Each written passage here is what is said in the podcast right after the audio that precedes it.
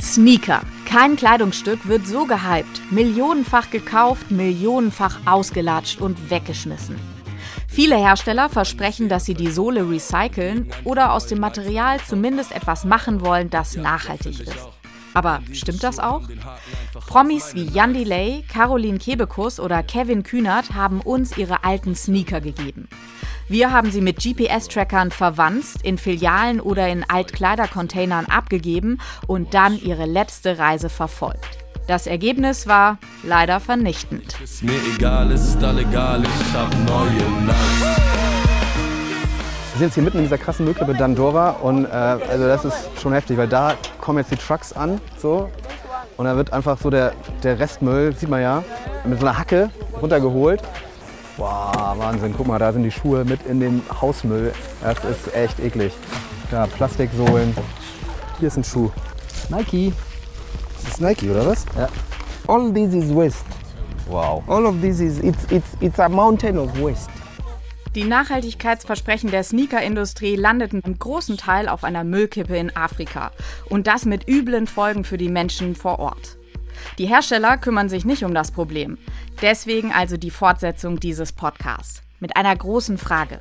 Kann man einen Sneaker entwickeln, der dabei hilft, dieses Müllproblem zu lösen? Das Sneaker-Experiment. Ein Podcast von Melanie Böff, Christian Salewski und Felix Rohrbeck. Was soll ich euch noch sagen? Die paar Seuchen und Heuschrecken plagen. Halt mich nicht ab, den Teufel zu tragen. Ich tue es, auch wenn's nur die Haut einer Kuh ist. Just do it! Also, kann man einen Schuh entwickeln aus dem Müll alter Sneaker, die in Afrika eben die Umwelt verschmutzen? Möglichst nachhaltig und kreislauffähig natürlich. Das sind tatsächlich sehr, sehr große Fragen, die sich unsere Rechercheure Christian und Felix gestellt haben. Christian und Felix, ich freue mich sehr, dass wir hier wieder zu dritt im Studio sitzen. Vielen Dank, dass ihr da seid. Hi. Moin. Ja, moin. Schön, dass wir da sein dürfen. Und ihr habt tatsächlich einen Schuh aus Müll hier dabei im Studio. Ähm, reich mal rüber, Christian. Ja, hier ist das gute Stück. Okay. Jetzt halte ich hier einen Schuh aus Müll in den Händen und ich muss sagen, der sieht ziemlich gut aus dafür. also, wir haben eine dunklere Sohle und ich sehe auch schon, dass das so ein bisschen gesprenkelt hier drin ist. Was genau das ist, werden wir noch erfahren en Detail, aber Genau, also das ist der Teil, wo der Müll drin ist, den wir mhm. ähm, haben einsammeln lassen vor Ort in Kenia. Aber ansonsten ist es sozusagen ähm, ein Stoffschuh, ein Stoffsneaker, oben weiß. Ähm, die Sohle ist eben so ein bisschen bräunlich, dunkler. Ganz unten die Sohle ist grün. Und ich finde, also so rein vom Aussehen. Ist schick oder wie? Ich finde den mega schick. Der könnte so jetzt im Laden stehen. Ja, ich finde auch, dass er echt, äh, ich mag ihn auch. Ähm, und man denkt ja immer so bei nachhaltigen Schuhen so ein bisschen, ja, ist schon ganz nice, aber meistens sehen sie ja nicht so cool aus. Äh, und ich war auch ganz beeindruckt, als dann am Ende dieser Schuh rauskam. Und ich finde es auch cool, dass man halt in der Sohle diese, diese Sprenkel sieht, diesen, diesen Müll, der da drinnen steckt, dass ja. der Schuh also eigentlich gleich auch eine Geschichte erzählt. Äh, und ich hatte ihn auch schon an und äh, er ist auch echt ganz bequem, muss ist ich sagen. Auch war zufällig die richtige Größe. Der Prototyp ist 43, das ist meine Größe. Ja, es ist, es ist ja ein Statement, soll das Ganze ja auch irgendwann mal werden, ähm, dass man eben diesen Müll unten hat und obendrauf entsprechend halt äh, das trotzdem noch halbwegs schick aussieht. Mhm. Ähm, genau, das war ja auch, glaube ich, der Gedanke von den Leuten, die das designt haben. Und ich sehe einen QR-Code auf äh, der Zunge vom Schuh. Genau, also das ist halt Teil der, wie Felix eben schon meinte, die, der Schuh ist ja gleichzeitig eine Geschichte, die wir jetzt ja auch hier erzählen werden.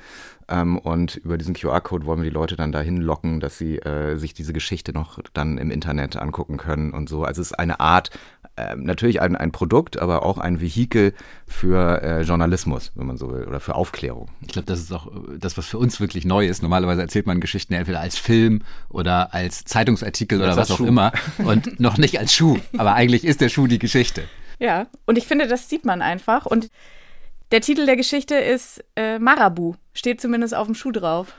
Ja, das ist der, der genau, der, wenn man so will, der Modellname, den wir uns ausgedacht haben. Ähm, das liegt einfach daran, dass die Müllkippe, die wir eben gehört haben, dass da ohne Ende Tiere drauf leben auch. Wir waren da ja vor Ort und da sind halt diese Vögel, die Marabus, die sind so hüfthoch und stolzieren da so durch den Müll und fressen einfach alles, was da ist. Also ernähren sich quasi von Müll. Das fanden wir irgendwie ganz passend als, als Titel, weil das ja die Idee auch ist. Wir wollen ja alte Sneaker sozusagen recyceln und ihnen ein neues Leben geben. Also quasi Müll aufessen, wenn man so will. Das heißt, was ich hier in den Händen halte, ist nur ein Prototyp. Genau, das ist sozusagen das Ende einer lösungsorientierten Produktentwicklung, wie wir das immer genannt haben.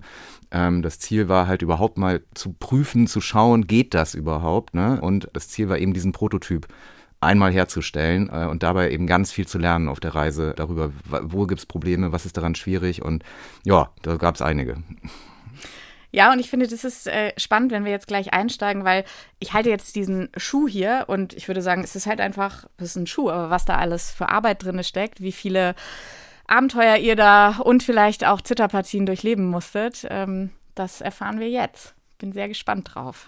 Und um diesen Schuh tatsächlich herzustellen, da seid ihr weit gereist für. Ihr habt euch wirklich eingegraben auch in die Welt der Produktentwicklung. Ich meine, ihr seid ja Journalisten wie oft äh, entwickelt man da ein Produkt? Nämlich nie. Insofern war das auch für euch eine Premiere.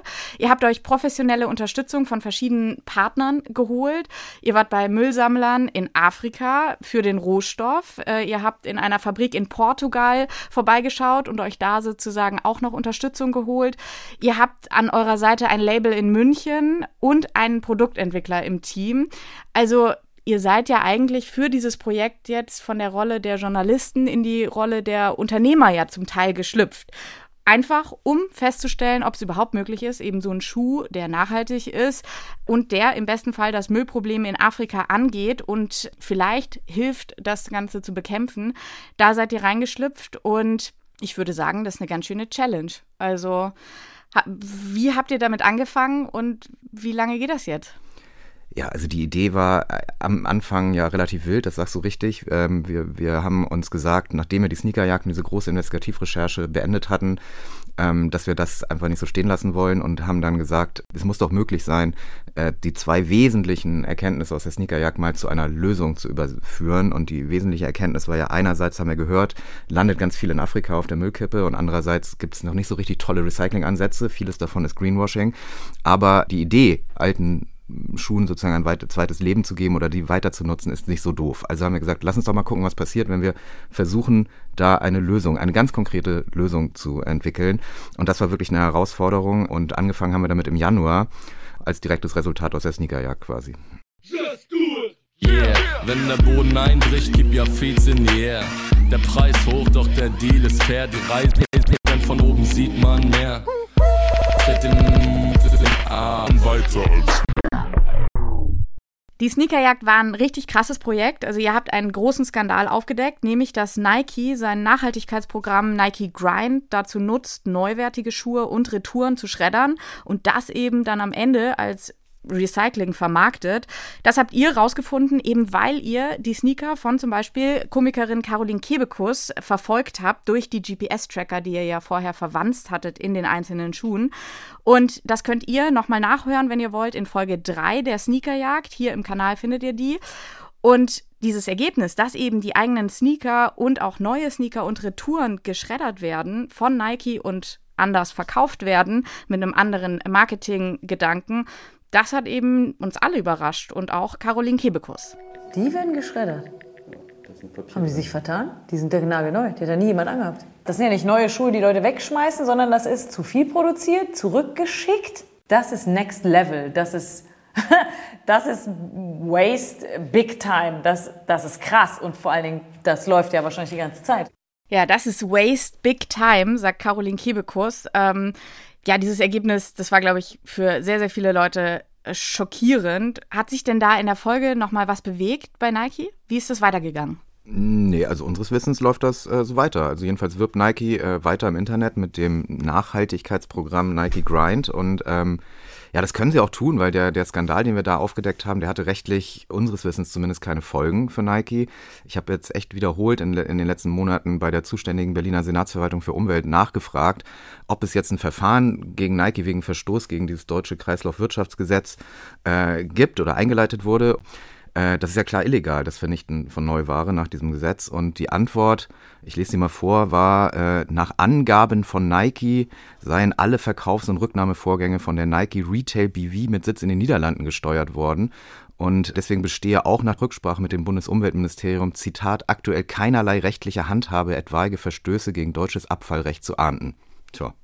Okay, kompliziert. Naja, ich würde sagen, es ist auch ziemlich beeindruckend auf eine Art, weil ich meine, im Grunde äh, gibt es dann äh, Gesetz, das das verbietet und der Berliner Senat fängt an zu ermitteln und verlässt sich dann erstens auf das, was Nike einfach sagt, nach Angaben von Nike.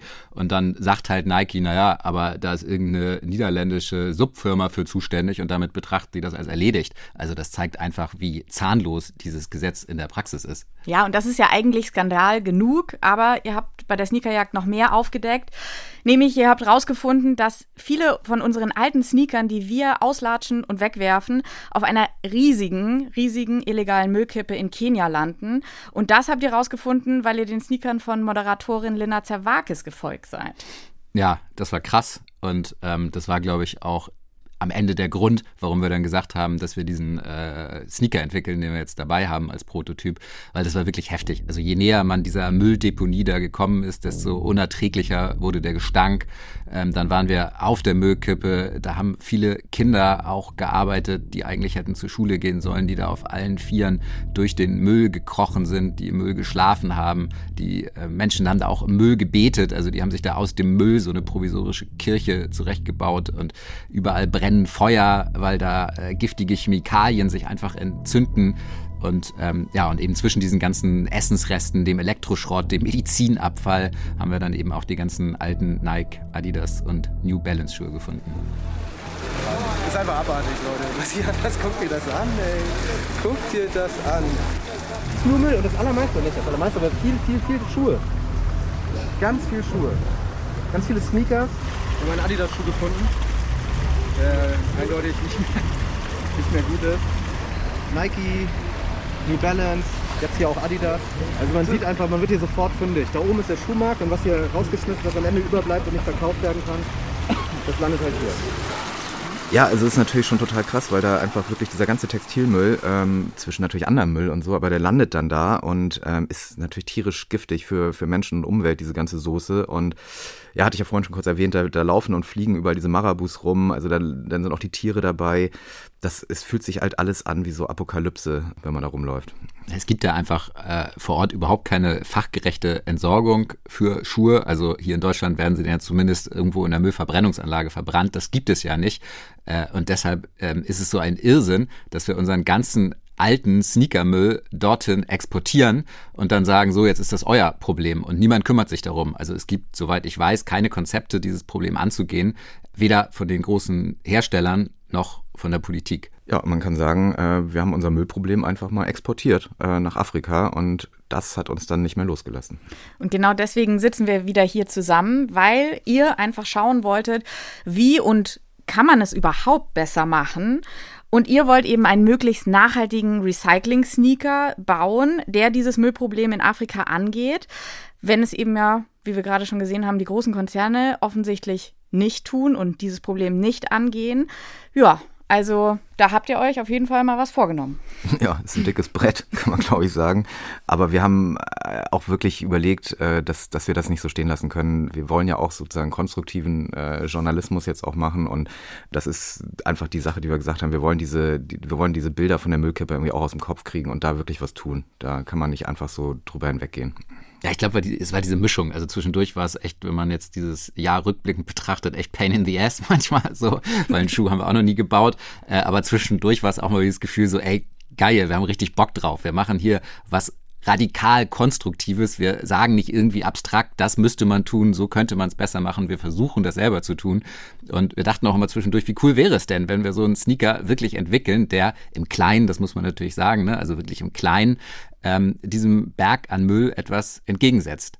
Und ähm, wir haben dann auch ein bisschen gedacht, okay, wenn Nike für sein Greenwashing Sohlen aus neuen Sneakern macht, was ja das unnachhaltigste ist, was man sich vorstellen kann, können wir dann nicht auch Sohlen aus alten Schuhen in Afrika machen, was ja wirklich Sinn ergibt. das ist die Idee. Also eine radikal lösungsorientierte Produktentwicklung, über die man dann eben auch berichtet. Und dafür wollen wir dann eine Sohle aus quasi gebrauchten Schuhsohlen bauen. Das hat es dann unseres Wissens äh, auch noch nie so gegeben. Also ein Recycling von Sneakermüll aus Afrika. Die Idee klingt jetzt erstmal simpel, aber wenn man das, wie das dann so mit einfachen Ideen ist, wenn man die dann mal umsetzt oder anfängt, sie umzusetzen, wird auch schnell klar, wie komplex sowas ist. Ja, dann haben wir ja auch in den letzten Monaten öfter mal, wie Felix gesagt hat, auch mal geflucht und gesagt, das, was haben wir uns da angetan, äh, weil wieder irgendwas nicht klappt. Das ist ein bisschen so wie so eine Hydra. Wenn man so ein Problem gelöst hat, dann kommen sofort zwei neue. Everything is a problem. ja. Also, bevor das hier jetzt zu größenwahnsinnig klingt, muss man vielleicht noch dazu sagen, dass wir jetzt nicht so bescheuert waren und gedacht haben, okay, ähm, wir als Journalisten machen das jetzt alles alleine, sondern wir haben uns ganz kompetente Partnerunterstützung gesucht. Also, wir haben uns mit Monaco DAX zusammengetan. Das ist ein äh, Münchner Schuhhersteller, der ganz viel Erfahrung mit nachhaltigen Schuhen hat. Und das Projekt, das war uns auch ganz wichtig, wurde auch wissenschaftlich begleitet von der Fakultät Textil und Design der Hochschule Reutling. Das heißt, wir hatten schon echt kompetente Leute im Boot und auch das macht das Projekt, glaube ich, so besonders. Ich glaube, so eine ungewöhnliche Art von Produktentwicklung gab es wahrscheinlich noch nicht. Diese Mischung aus investigativen Journalisten, Produktentwicklern und dann auch noch Wissenschaftlern. Aber ob das Ganze dann wirklich klappen würde, war natürlich trotzdem total unklar. Aber das war jetzt für uns als Journalisten vielleicht auch gar nicht das Hauptproblem, weil wir wussten, wenn wir versuchen, das selber zu machen, werden wir auf jeden Fall verdammt viel lernen, weil das kennt ja jeder von sich selber. Man lernt nie so viel, wie wenn man selber etwas ausprobiert. Absolut. Und ich finde, es ist einfach so cool, dass ihr, ihr habt diesen investigativen Part, ihr habt Dinge rausgefunden, aber dann hört es ja häufig auf, und ihr habt halt nicht aufgehört, sondern habt gesagt, okay, irgendwie muss das jetzt weitergehen. Also was können wir daraus lernen? Was kann man besser machen? Wie kann man was aus dieser investigativen Recherche lernen und irgendwie nicht dort den Punkt machen, sondern den Punkt vielleicht an einer anderen Stelle machen? Wenn ich da noch kurz einhaken darf, also weil das ist ja auch ein bisschen sozusagen das Kernanliegen von, von Flip. Äh, was, bei uns ist ja auch ein bisschen das Besondere, dass wir die Leute im Team quasi haben, die sich genau mit solchen Lösungsentwicklungen auskennen. Das ist sozusagen, wir sind ja als Team schon sozusagen interdisziplinär, Journalisten und Innovations- und Produktentwickler und die haben das auch mit vorangetrieben. Also ganz konkret Dominik Sothmann, ähm, unser Kollege. Und trotz eurer ganzen Partner und die Unterstützung, die ihr habt im großen Team, ist natürlich weiterhin die große Frage, könnt ihr das wirklich schaffen? Also das, was ihr euch da vorgenommen habt, das ist wirklich eine große Nummer. Ist das machbar? Und dafür müssen wir, glaube ich, einfach mal zu dem Ausgangspunkt zurückgehen, ähm, woher euer Rohstoff für diesen Sneaker, zumindest für die Sohle, stammt, nämlich zu dieser riesigen illegalen Müllhalde in Kenia. Und wenn ich so daran zurückdenke, es gab ja auch eine Reportage von euch auf dem Steuerung F YouTube-Kanal dazu und diese Bilder waren ja krass. Also diese Berge, das also ich hatte da vorher keine Vorstellung von. Also ich habe das gesehen und dann beginnt man, finde ich, erstmal zu verstehen, ach krass, okay, wenn ich das also hier wegschmeiße, okay, am Ende der Reise sieht es so aus für die Menschen vor Ort mit all diesen negativen Implikationen. Und diese Berge von Klamotten und alten Sneakern, da kann man ja wahrscheinlich auch nicht einfach so, also denke ich mir jetzt mal, hinfahren und sagen, ja, wir packen jetzt da mal so einen Container Sneaker ein und dann machen wir daraus einen neuen Sneaker. Also wie funktioniert das? Wie fängt man da an? Ja, also so geht's tatsächlich nicht. Wir waren ja auf dieser Müllhalde, die wird von Gangs kontrolliert, also da kann man so einfach gar nicht raufmarschieren. Und das schon mal vorweg sozusagen, also das Material, was jetzt in diesem Prototypen steckt, das stammt auch nicht von der Müllhalde, auf der wir waren. Das macht auch einfach wenig Sinn, weil wenn die äh, Schuhe in Afrika auf dieser Müllhalde gelandet sind, dann haben sie die Umwelt schon verschmutzt, dann haben sie im Zweifel schon gebrannt, ähm, dann sind sie voll mit irgendwelchen ekligen Chemikalien völlig verseucht, sodass man eigentlich gar nichts mehr damit anfangen kann. Insofern war relativ schnell klar, nee, von da holen wir die Sneaker nicht zurück.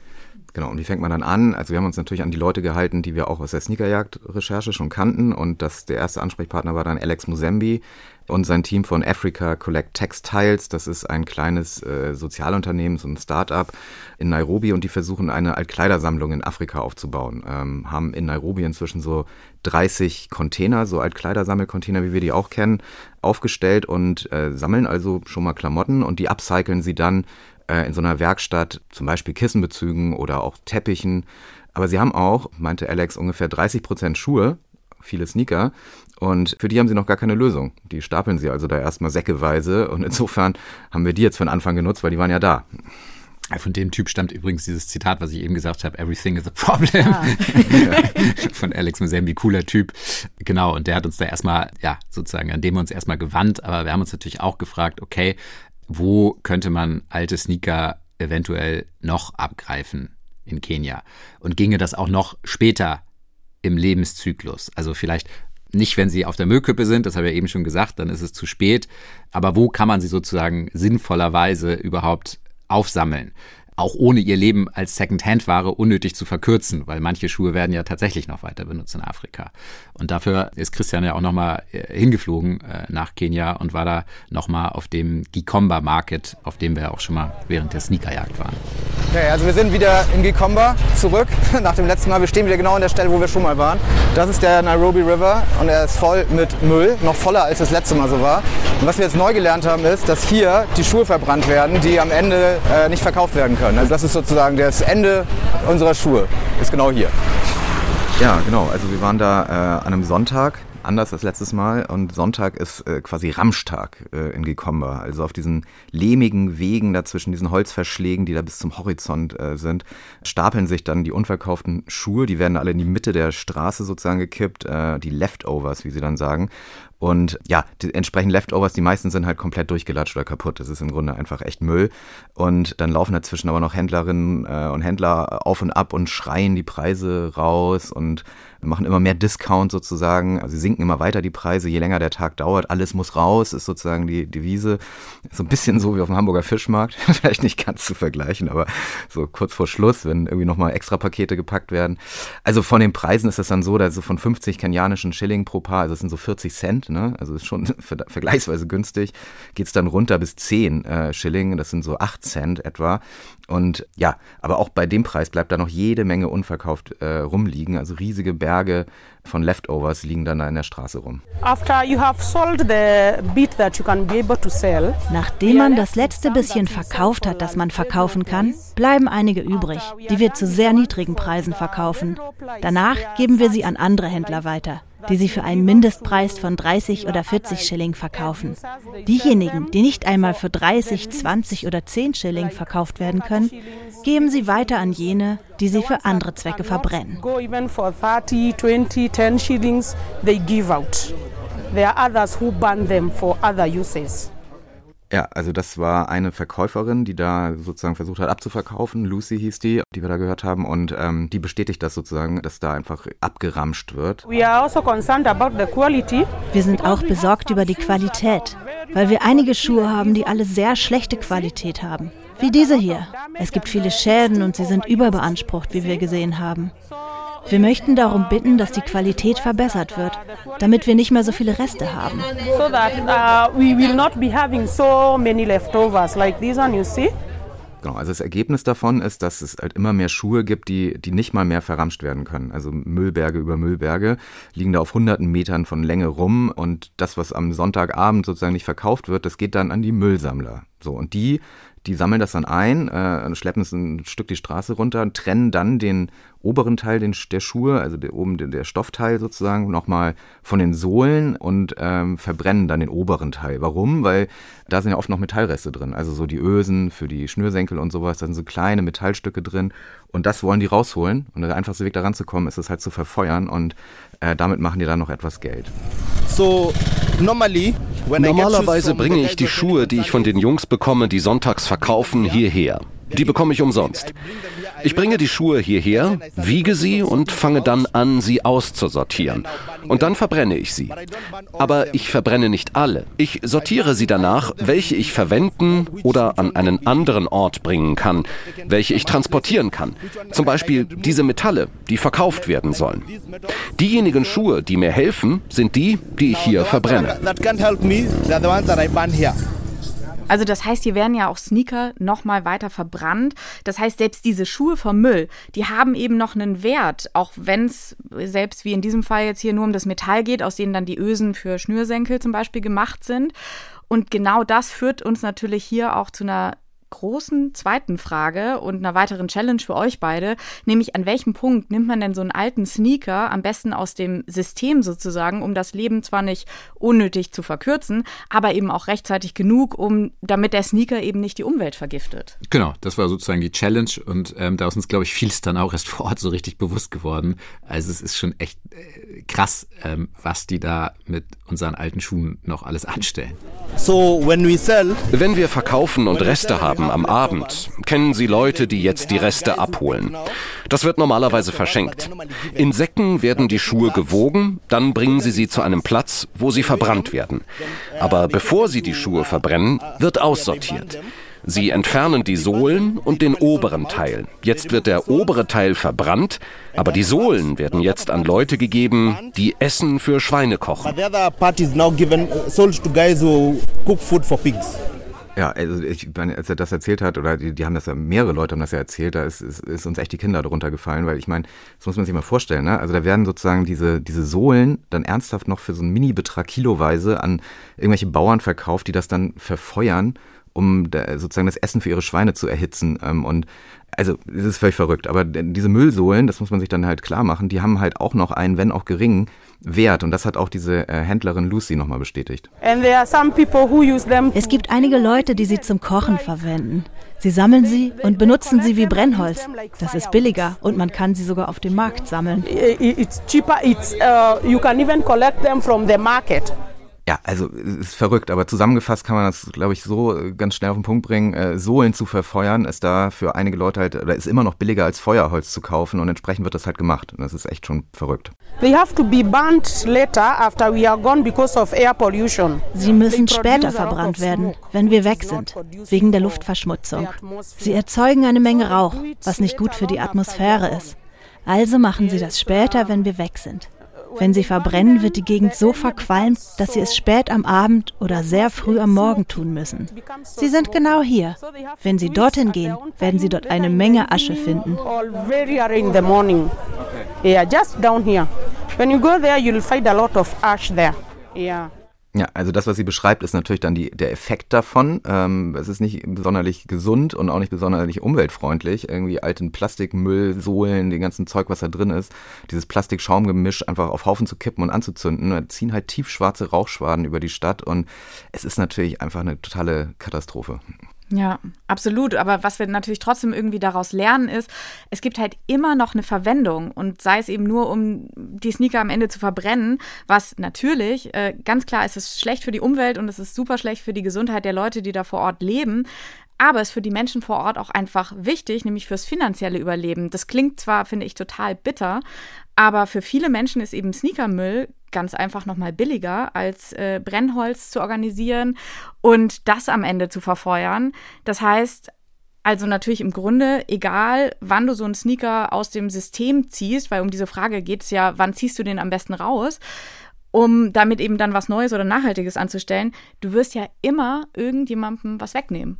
Ja, genau, das ist uns da dann echt auch erstmal so bewusst geworden ähm, und ist leider so. Also das ist, ich habe das immer gesagt, für mich selber dann irgendwann mal so sortiert, das ist so eine Art Trickle-Down-Effekt. Also irgendeiner kann immer noch was mit dem Müll anfangen und gleichzeitig steigt aber diese Umwelt- und Gesundheitsbelastung halt massiv an, je weiter man diese Leiter runterklettert sozusagen und ja, diese Recherche vor Ort hat nochmal gezeigt, dass es den, den perfekten Punkt, ähm, bei dem man also nicht nur ökologische, sondern auch soziale Folgen bedacht hat, den gibt's so gar nicht. Ne? Ähm, und dann haben wir uns nochmal weiter umgeschaut, eben auch um zu schauen, was gibt es denn eventuell für lokale Lösungsansätze. Ja, wir sind auf ein ganz interessantes Projekt gestoßen in Dandora, nicht äh, weit von dieser riesigen Müllkeppe entfernt.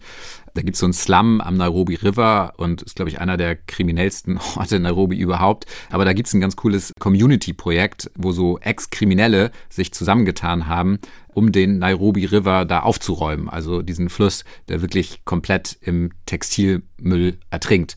Und einer davon ist Robert. Das wurde von einer Kugel durchgeschnitten, als ich bei einer kriminellen Aktivität in der Stadt Nairobi dabei war. Wir waren eine Gruppe von Jugendlichen, die wir haben Leute ausgeraubt.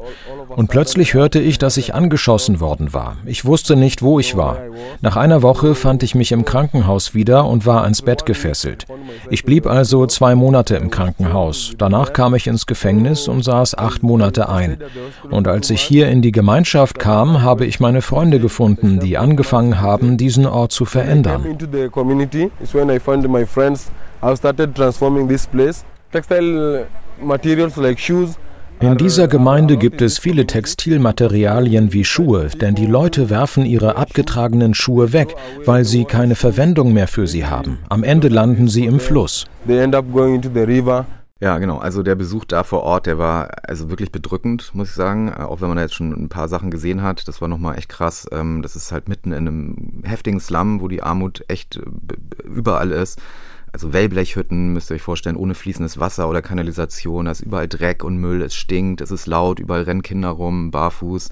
Und ja, das, das ist sozusagen die Ausgangslage. Und andererseits war das aber total beeindruckend, ähm, zu sehen, was sie da auf die Beine gestellt haben. Also die haben auf einer Länge von, lass es einen halben Kilometer sein, ähm, ungefähr den Fluss und das, das Ufer aufgeräumt, also von diesem Textilmüll und diesem ganzen Müll da befreit, Bäume gepflanzt, Rasen gesät und so, so einen kleinen Community Park angelegt, so einen kleinen grünen Streifen, eine kleine grüne Insel inmitten dieser, dieser furchtbaren Umgebung. Und äh, also ich habe mir mal vorgestellt, wo diese Kinder, die da rumlaufen, da zum ersten Mal überhaupt mal was Grünes sehen. Ne? Also es ist ja einfach bis zum Horizont kein Grün.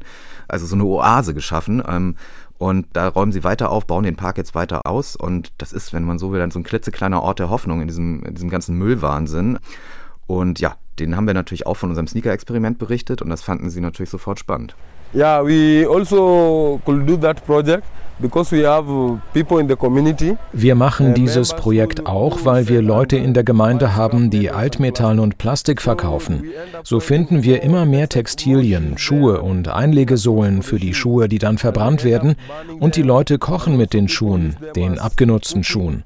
Wir können sie also aussortieren, zusammenlegen und damit ein Geschäft aufbauen, das Nachhaltigkeit für die Mitglieder schafft und ihnen ein Einkommen verschafft and start earning something. Ja.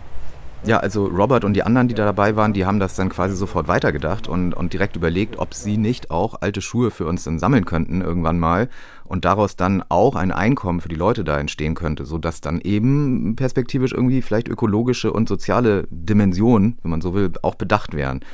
Das ist natürlich alles eine sehr gute Idee, aber man muss jetzt auch ehrlicherweise sagen, also so eine funktionierende Sneakermüll-Sammelorganisation im härtesten Slum von Nairobi aufzuziehen. Das ist nochmal ja, eine Challenge. Ja, das ist jetzt, würde ich sagen, ein ganz anderer Schnack. Ich, man kann es vielleicht sportlich nennen. Ja, was aber nicht heißt, dass es nicht geht oder dass man das nicht angehen sollte. Aber da muss man, glaube ich, immer so generell ein bisschen unterscheiden. Wir haben jetzt halt einen Prototyp gebaut, sozusagen, aus dem, was jetzt möglich ist. Und wir sind aber auch nochmal vor Ort hingereist, um halt perspektivisch auszuloten, was dann in Zukunft möglich sein könnte. So, und das ist eben ein Ansatzpunkt. Genau, ich würde das jetzt auch echt noch Zukunftsmusik nennen, aber es ist eben wichtig zu sehen, also auch schon mal Perspektiven zu entwickeln, was, was, was könnte man machen. Und es ist ja auch als journalistisches Projekt äh, genau wichtig, dass man sowas überhaupt mal sich anguckt vor Ort. Sneakers for free, sneakers for free, sneakers for free, sneakers for free. Sneakers for free, sneakers for free, sneakers for free, sneakers for free, sneakers for free, sneakers for free.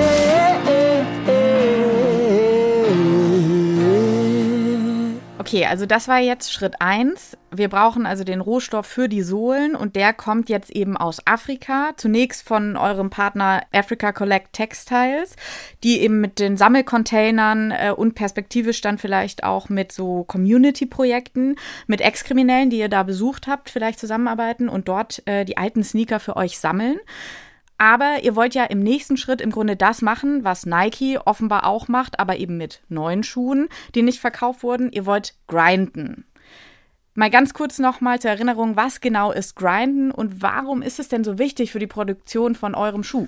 Ja, also to grind ist ja erstmal einfach nur Englisch und heißt übersetzt äh, ja einfach nur sowas wie äh, etwas zerkleinern oder zermahlen und genau darum geht's halt, ne? Also um um alte Schuhe bzw. alte Sohlen äh, überhaupt recyceln zu können, muss man sie erstmal grinden, also schreddern. Dann kommt da am Ende ein Granulat raus, oder wenn man jetzt Englisch sprechen will, ein Grind. Und äh, das kann man dann zu einem gewissen Anteil nutzen, um eben neue Sohlen herzustellen. Und wenn ich jetzt hier gerade nochmal euren Schuh in die Hand nehme, da sehe ich ja auch, dass sozusagen Grind abgekürzt auch schon außen auf dem Schuh draufsteht. Ja, genau. Das Packungsbeilage. Ist die, die, die, die, quasi die Schuhmarke soll perspektivisch mal äh, Grind heißen oder wie Grind, wie, Grind. Äh, wie Christian immer sagt. Müssen wir uns darüber äh, einigen, wie man sie ausspricht. Da ist jetzt halt dieses, dieses Grind drinne und da kann man auch mal sagen, das war jetzt auch nicht so einfach, weil wenn man sagt, wir haben hier irgendwie äh, afrikanischen Müll, wer grindet das für uns und schmeißt das in seine Maschinen? Das ist jetzt auch nicht so, dass da sofort alle Juhu schreien.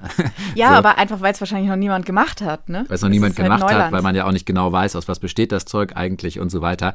Aber wir haben dann in Portugal Leute gefunden, die das mitgemacht haben. Insofern, genau, gegrindet wurde jetzt für diesen Prototyp erstmal in Portugal. Mhm. Wie genau seid ihr dann aber auf Portugal gekommen? Wir haben da im Grunde Recherche gemacht. Also wir haben ganz viele Gespräche geführt mit Expertinnen, mit Branchenkämmern und so weiter. Und so sind wir auf einen Sohlenhersteller in Portugal aufmerksam geworden. Der heißt Forever. Und die fanden das, glaube ich, auch einfach spannend. Die haben sowas noch nie gemacht, aber hatten irgendwie auch Bock drauf und haben das dann mitgemacht. Das soll jetzt aber auch hier wieder diese Trennung sozusagen wora, wie ist es beim Prototyp gelaufen und wie soll es perspektivisch sein. Wir wollen perspektivisch ja möglichst viel Wertschöpfung nach Afrika verlagern. Und ähm, das könnte dann auch bedeuten, dass auch das Grinden selber irgendwann in Afrika stattfinden kann und soll. Und das Sammeln des Mülls ist ja immerhin schon mal ein erster Schritt, der da auch vor Ort schon stattfindet. Und das hat ja jetzt erstmal Africa Collect Textiles äh, übernommen, also dieses Social Impact Startup, die wir aus der Sneakerjagd kannten. Und Alex hat uns quasi zu Beginn des Projekts dann einfach mal eine Kiste von seinen da eh rumstehenden alten Sneakersohlen geschickt. Und äh, hier mal wieder so ein kurzer Exkurs, was, auf was für Probleme man dann so trifft. Also der, der Zoll hat die Sendung dann erstmal aufgehalten, also eine Kiste voller alter Sohlen, weil wir beim Warenwert der Sendung äh, irgendwie einen zu niedrigen Betrag angegeben hatten. Ich weiß jetzt gar nicht mehr, was es war, aber es war einfach zu niedrig. Der Zoll hatte auf jeden Fall Fragen. Aber wie habt ihr das dann gelöst? Ja, da musste dann äh, Dominik, also unser Kollege, der sozusagen die Produktentwicklung eigentlich bei uns führt, denen dann erstmal ausführlich erklären, ich glaube am Telefon, dass es um eine Produktentwicklung geht und dass diese alten Sohlen tatsächlich im Grunde nichts wert sind. Ja, aber das ist auch nicht alles. Ne? Es ist auch einfach nicht vorgesehen, das, das haben wir dann auch rausgefunden, dass man jetzt Textilmüll aus Afrika zurückholt. Das wirft dann ganz viele zoll- und abfallrechtliche Fragen auf. Darüber reden wir dann ganz explizit nochmal in der nächsten Folge. Aber es ging ja an dem Punkt auf jeden Fall nochmal weiter. Genau, also da nochmal zurück zu dem Punkt, dass es uns wichtig ist, perspektivisch nicht nur eine Idee zur Lösung des Müllproblems zu testen, sondern eben auch Wertschöpfung vor Ort nach Kenia zu bringen.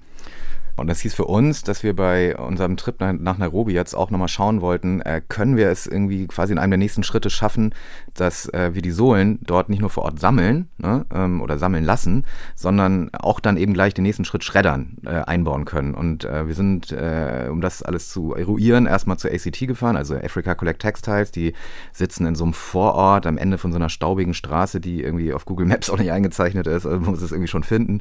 Da ist so ein kleines Wohnhaus, das haben sie umfunktioniert zu ihrem Headquarter und ja, ist alles voller Kleidersäcke und ähm, da haben wir Alex und seine Truppe besucht. Uh, Im Laufe der Zeit war ich einer der Kritiker des globalen Nordens, der versucht, all diese gebrauchten Sachen oder auch die brandneuen nach Kenia zu bringen. Aber die eigentliche Frage ist, was wir mit diesen Dingen machen, wenn sie wirklich gebraucht sind. Das ist das Problem, das ich anspreche. Das lineare System, das vom globalen Norden geschaffen wird. Wir hatten dann bei unserem Besuch, das ist gar nicht lange her, da hatten wir auch schon diesen allerersten Prototypen dabei, der mit Hilfe der Portugiesen entstanden war. Den haben wir dann auch Alex und den anderen natürlich gezeigt und also deren Reaktion hat uns auch echt ein bisschen ermutigt, muss ich sagen. Ich bin wirklich begeistert von der Geschichte. Der Versuch, dieses Chaos, das in Kenia herrscht, zu lösen und diese nachhaltigen Produkte in die Welt zu bringen, das ist es, was mich im Moment so begeistert. Das ist die Lösung, über die wir im Laufe der Zeit gesprochen haben. Wir sind eine Kritik des globalen Nordens gewesen. Westeuropa, die Kanadier, die chinesische Wirtschaft, ein Teil Asiens und auch die Amerikaner. Wir wollen nicht, dass die Leute denken, Afrika sei nur eine weitere Müllhalde in der Welt, wenn ihr keine Lösung anbietet. Ja, klingt ja erstmal gut, ne? naja, Alex hat sich, jedenfalls bevor wir kamen, auch schon mal umgeschaut. Gibt es eine Möglichkeit, äh, weiß er, kennt er irgendjemand, der schreddern kann und hat sich halt umgetan, ne? Und hat auch tatsächlich irgendeinen so, so einen Schredder aufgetrieben, aber das war, ähm, da hat er uns Fotos gezeigt von später, ähm, das war halt so eine Hinterhofklitsche, die hat er auch einmal testweise ein paar Sohlen grinden lassen.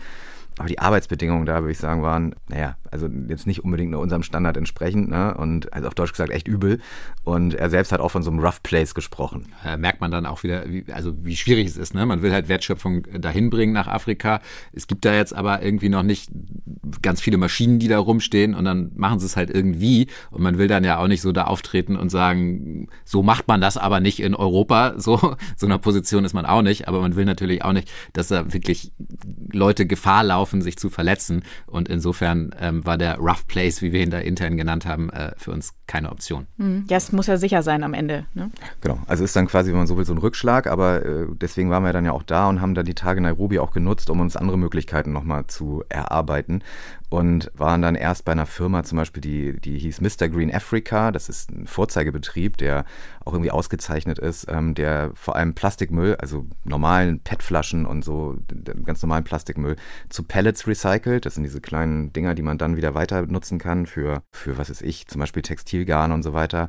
Und die fanden den Prototypen und überhaupt die ganze Idee auch super und konnten sich das auch grundsätzlich vorstellen, uns da zu helfen, äh, alte Sohlen zu grinden, aber sie haben da halt einfach gar keinen passenden Sch äh, Schredder stehen ne, jetzt dafür. Das heißt, sie müssten äh, quasi eine neue Produktionslinie für uns hochziehen. Ja, das ist natürlich für die auch eine große Investition, die sich erst dann lohnt, wenn wir denen auch zusagen können, dass wir kontinuierlich eine größere Menge abnehmen können. Und da stellt man dann eben fest, dass auch so ein Ansatz wie der von uns erst dann wirklich umsetzbar ist, wenn man dafür auch ein Business Case hat, also auf Deutsch wenn sich eine Produktion auch rechnet. Das ist jetzt bei so einem einzelnen Prototypen oder bei so ein paar Sohlen natürlich noch nicht der Fall, ne? ist ja klar. Wir haben dann weitergesucht und haben Nsambi kennengelernt. Nsambi ist die Gründerin einer Recyclingfirma namens Genje Makers. Okay, so my name is Nsambi, Nsambi Mate. Mein Name ist Nsambi Mate. Ich bin Gründerin von Genje Makers Limited. Genje Makers ist ein alternatives Produktionsunternehmen hier in Kenia, in dem wir Plastikabfälle zu Bauprodukten recyceln. Ich bin 30 Jahre alt und mache das jetzt schon seit sechs Jahren und ich habe Spaß bei dem, was ich tue. Es macht mir Spaß, etwas zu verändern und Stein für Stein eine zukünftige Welt aufzubauen. Wie sie sagt, Stein auf Stein. Also sie macht Steine und ist aber halt echt äh, eine beeindruckende Gründerin. Ne? Die ist 30 und ist so, so eine rechte Anpackerin, das merkt man sofort. Und die macht aus dem Plastikmüll eben diese Ziegelsteine im weitesten Sinne, die man dann auf dem Bau sozusagen einsetzen kann. Aber für uns war viel wichtiger, sie hat alle ihre Maschinen, da war sie ganz stolz drauf, selbst gebaut und kann auch entsprechend sozusagen für unsere Bedürfnisse so eine Maschine anpassen, also so einen Schredder dann umbauen oder wie auch immer. Und wir haben ihr also dann unseren Prototypen, unseren Schuh in der Hoffnung in die Hand gedrückt, dass sie uns dann wirklich helfen kann. Also ich mag auch das Gefühl des Belags. Das Gummi fühlt sich wirklich stabil und gut an. Ich mag dieses Teil. Also im Allgemeinen ist die Qualität beeindruckend. Jetzt sagt sie, dass das Gummi fühlt sich gut an, ähm, das scheint alles gut zu sein, aber was ist dann am Ende rausgekommen? Ja, genau. Also sie war irgendwie total aufgeschlossen für die ganze Idee und auch äh, im Grunde sehr optimistisch und meinte, euer Zeug kriegen wir schon irgendwie geschreddert. Also so in ihrer ganzen Hands-on-Art äh, war sie da sehr optimistisch. Und jetzt bastelt sie also an ihren Maschinen rum und versucht den richtigen Schredder äh, zu finden oder zu bauen und ähm, fährt quasi während wir reden die ersten Testläufe. Also sie ist so eine richtige Anpackerin und äh, schnackt nicht lang rum, sondern Total. macht einfach mal. Total. Wir drücken ihr natürlich von hier aus äh, die Daumen, dass es klappt. Das wäre natürlich cool. Das wäre halt der nächste Schritt, wenn sie auch das Grinden übernehmen könnte, weil wir dann eben noch einen Arbeitsschritt mehr wirklich nach Kenia äh, verlagern könnten. Also da gibt es schon einen echten Plan, dass das auch passiert. Und ähm, genau, jetzt hoffen wir, dass sie da das auch hinbekommt. Also, der Plan steht. Allerdings mit dem Grind allein, da kommt ihr wirklich noch nicht weiter. Es sind noch einige Fragen offen, nämlich zum Beispiel, wie wird da am Ende ein ganzer Schuh draus und schafft ihr es, dass diese Produktion auch wirklich nachhaltig am Ende wird? Das alles klären wir dann in der nächsten Folge. Vielen, vielen Dank, Christian Felix, dass ihr hier wart. Jo, vielen Dank. Sehr gern. Bis zum nächsten Mal. Tschüss. Ciao. Tschüss. Mir egal, es ist all egal, ich hab neue Nights. Ich hab neue Nights. Aha. Keiner will durch die Hölle barfuß gehen. Doch irgendwer muss den bösen Part übernehmen. Ah, ah, ah. Just do it. Und jetzt wollen wir euch noch einen weiteren Podcast vorstellen, nämlich Mission Klima. Dort gibt es Lösungen für die Krise. Es geht dabei eben um ganz große Ideen, die wirklich einen Unterschied für den Klimaschutz machen könnten.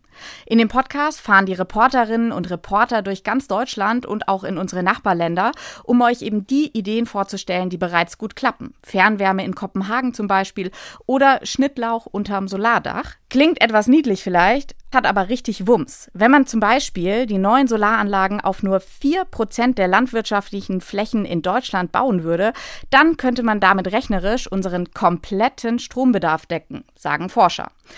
Wie genau das geht, das hört ihr im Podcast Mission Klima, Lösungen für die Krise und den könnt ihr euch anhören in der ARD Audiothek.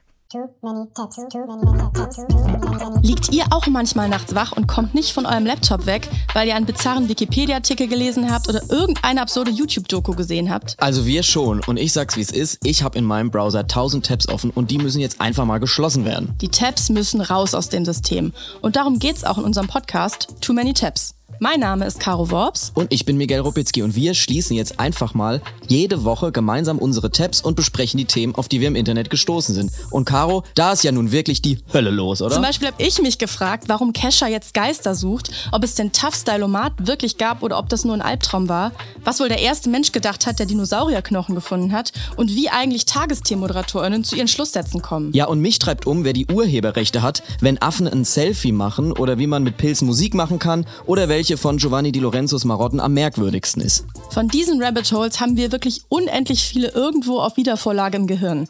Wenn ihr auch immer zu viele Tabs offen habt und euch regelmäßig in Rabbit Holes einbuddelt oder halt gern Leuten dabei zuhören wollt, dann seid ihr bei uns genau richtig. Wir freuen uns, wenn ihr reinhört und unseren Podcast abonniert, damit ihr keine Folge verpasst. Neue Folgen gibt es jeden Mittwoch in der ARD Audiothek und überall da, wo es Podcasts gibt. Bis bald. Tschüss.